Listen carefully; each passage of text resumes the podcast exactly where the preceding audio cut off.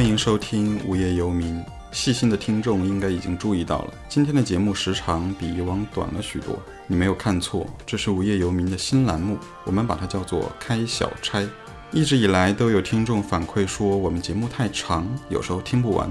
另外也有听众嫌节目更新太慢，经常留言催更。所以呢，我们决定在长节目的间歇开个小差，推出这个短音频栏目。在这个栏目里，无业游民的主播和朋友们会在十五分钟内分享一件有趣的事情、一本书、一部电影、一首歌，甚至一集播客，或者是一个被启发的瞬间、一个无厘头的想法。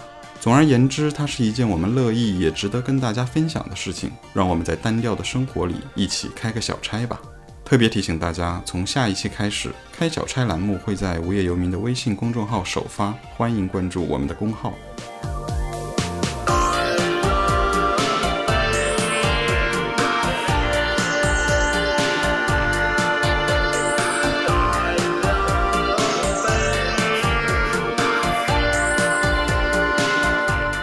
大家好，我是科长。今天呢，想给大家分享一本书，彭磊的《北海怪兽》。最近因为一档音乐节目，我发现身边有很多朋友都疯狂地喜欢上了新裤子乐队，尤其迷恋主唱彭磊。他们到处搜刮彭磊以前的各种视频和发言，把他的微博一路翻到好几年前才罢休。还有几个以前从来不听独立音乐的朋友，甚至相约要一起去看新裤子乐队的演出。可能有人会好奇，这个长得贼眉鼠眼，在舞台上永远站不直的大舌头中年男子，究竟有什么魅力呢？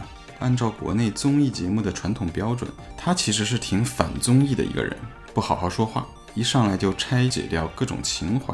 比如回答问题的时候说啊，是为了节目组答应的一百万微博粉丝才来参加的，我们一定要赢，因为我们乐队一共有三个孩子要养，现在养孩子多费钱呐，诸如此类。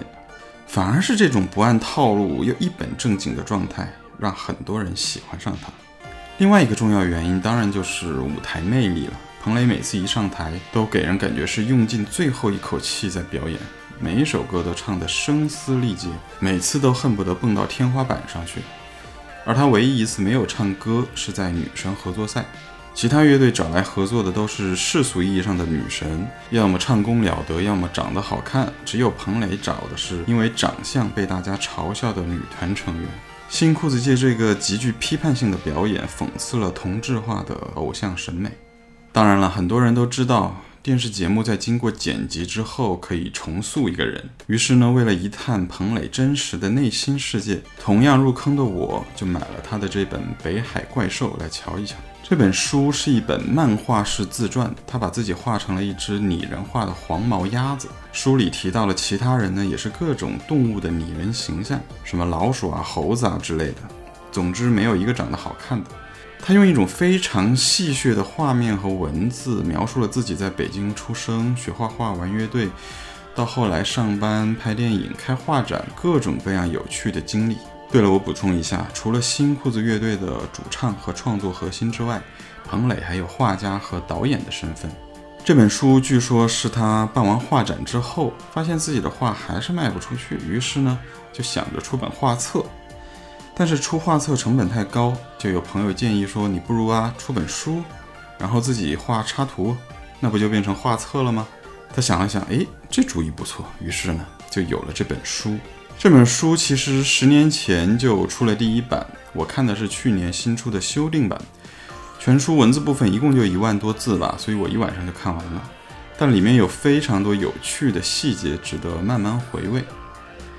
彭磊讲到他从小啊学习成绩差，跟其他孩子喜欢的东西呢也不太一样，所以是个挺不受待见的人。比如他小学的时候，在一盘大陆摇滚磁带里听到崔健的最后一枪，非常喜欢。于是呢，就在班上的新年晚会唱了这首歌。没想到同学们听完之后都觉得非常难听，老师也说，嗯，这是严打歌曲，是唱给死刑犯听的。你该学学刘欢的《便衣警察》。那时候他还买过达明一派的专辑《石头记》，因为那盘磁带的封面有个长头发男的，很帅。然后呢，这种来自香港的合成器流行乐也很吸引他。后来的新裤子乐队从朋克转型到新浪潮，也开始大量使用合成器编曲。彭磊几年前也留过黄耀明以前的那种长发，当然出来的效果不太一样了。彭磊的长发比较像《让子弹飞》里面的葛优。因为初中的时候成绩还是很差，所以彭磊考的是美术高中——北京工艺美校，也就是在那里认识了后来的搭档庞宽，并且呢开始组乐队。这个学校出过音乐圈的一些传奇人物，比如唐朝乐队的主唱丁武。还有摩登天空的创始人沈立辉，那因为唐朝的关系，彭磊那时候就迷上了重金属，但后来发现重金属对技术要求太高了，每次练吉他都觉得脑袋疼，怎么也练不下来。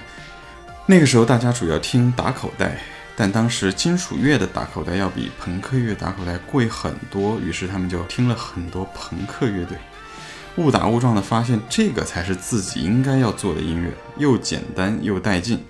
然后庞宽给乐队起了一个响亮的名字，叫做“金属车间的形体师傅”，就是新裤子乐队的前身了。高中毕业之后，彭磊去了北京电影学院动画专业九六级，也就是跟表演系的赵薇啊、黄晓明啊、陈坤是同一届的学生。彭磊在节目里也说过，因为美术系和表演系的学习都不好，所以他们会一起上文化课。表演系有一半的女孩子他都暗恋过，当然了，还是没有人搭理他。彭磊在书里是这么回忆大学生活的：他觉得电影学院的同学，不管从衣着打扮还是气质来看，都非常土。比如，他们都喜欢在腰上别一个 BP 机，喜欢晚上去学校旁边蹦迪。然后，漂亮一点的女生，一般放学后就被开着小车的猪头秃顶大爷给接走了。他那时候和同学在宿舍看了很多艺术电影。他觉得艺术片大多看起来非常沉闷，但是呢，看艺术片就是要比谁更能扛，看多了让人自我感觉很清高，不食人间烟火。然后有一次学校放《泰坦尼克号》，所有同学都去了，但他觉得这是商业垃圾片，坚决不看。这个活得很拧巴的文艺青年，好不容易熬到大学毕业，被分配到了中央台去实习，每天画动画。让他感觉自己像个车间里的工人，干着非常机械的工作。他在书里写，别人都在拼命画动画的时候，我总喜欢慢慢的品品茶。结果一包茶叶还没喝完，我就被中央台轰回来了。然后他又想起小时候一次挺动人的回忆。我想起了上小学的时候，因为成绩不好，班里春游的时候没有带上我。我爸爸因为这个特意请了假，带我去北海公园划船，这让我在失落的时候又重新感到了幸福。这个难得的甜蜜回忆，大概是他对北海情有独钟的原因吧。新裤子乐队后来的经历我就不多介绍了，但那个时候只靠做乐队是没办法养活自己的，所以彭磊曾经换过许多不同的工作。他后来在微博上回忆在一家儿童杂志工作的经历，那时候有个女记者非要写他的专访。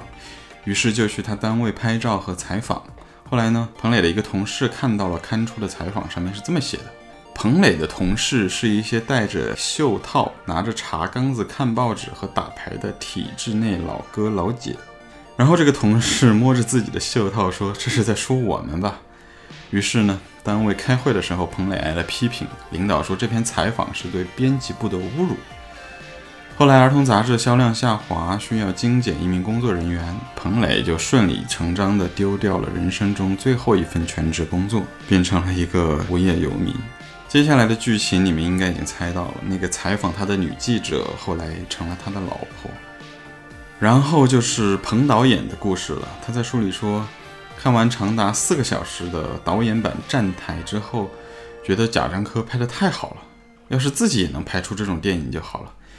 于是他立志要做中国第七代导演，拍什么呢？要拍就拍科幻大片，要有怪兽和外星人。因为他此前看过的中国科幻片只有一部，就是《霹雳贝贝》，讲一个小孩会放电的无聊故事。所以他要拍一部真正的科幻片，而且必须让故事发生在北京。于是他在二零零六年有了第一部电影，片名就叫做《北海怪兽》。电影讲了个什么故事呢？一个叫做塔南的艺术青年，整天无所事事，不务正业，但又爱抱怨生活，这不好那不好。某一天呢，外星人决定侵略地球，派出了一名先遣兵来侦察。这名先遣兵正好进入了塔南的大脑，一位杰出的科学家李佳琦遇见了被外星人控制而疯癫的塔南，于是帮他取出了脑中的外星人，塔南恢复了神智。然后李佳琦决定利用他发现的古代怪兽和外星人大战三百回合。这样的剧本当然没办法拿到钱，所以彭磊只能自掏腰包来拍。为了节约成本，肯定是租不起轨道啊这些专业设备。那移动镜头怎么拍呢？他把摄影机放在人力三轮车上面，然后推三轮车来平移镜头。另外，电影里出现的怪兽角色非常多，但是显然他没有钱做特效。他的解决办法是用定格动画来实现，所以工作量非常之大。他在一个不足十平米的小屋子里花了半年时间才做完，结果在做影片后期的时候，彭磊偶然翻到了一本电影管理条例，他发现自己的电影至少违反了十条规定，所以他这部电影直到今天也没有通过审查。看完这本书，我觉得彭磊是一个一直活在青春期的人，有一颗赤子之心，但又不循规蹈矩，就像他在书里写的。北海或许真的有怪兽，只不过现在人们对他还没有兴趣。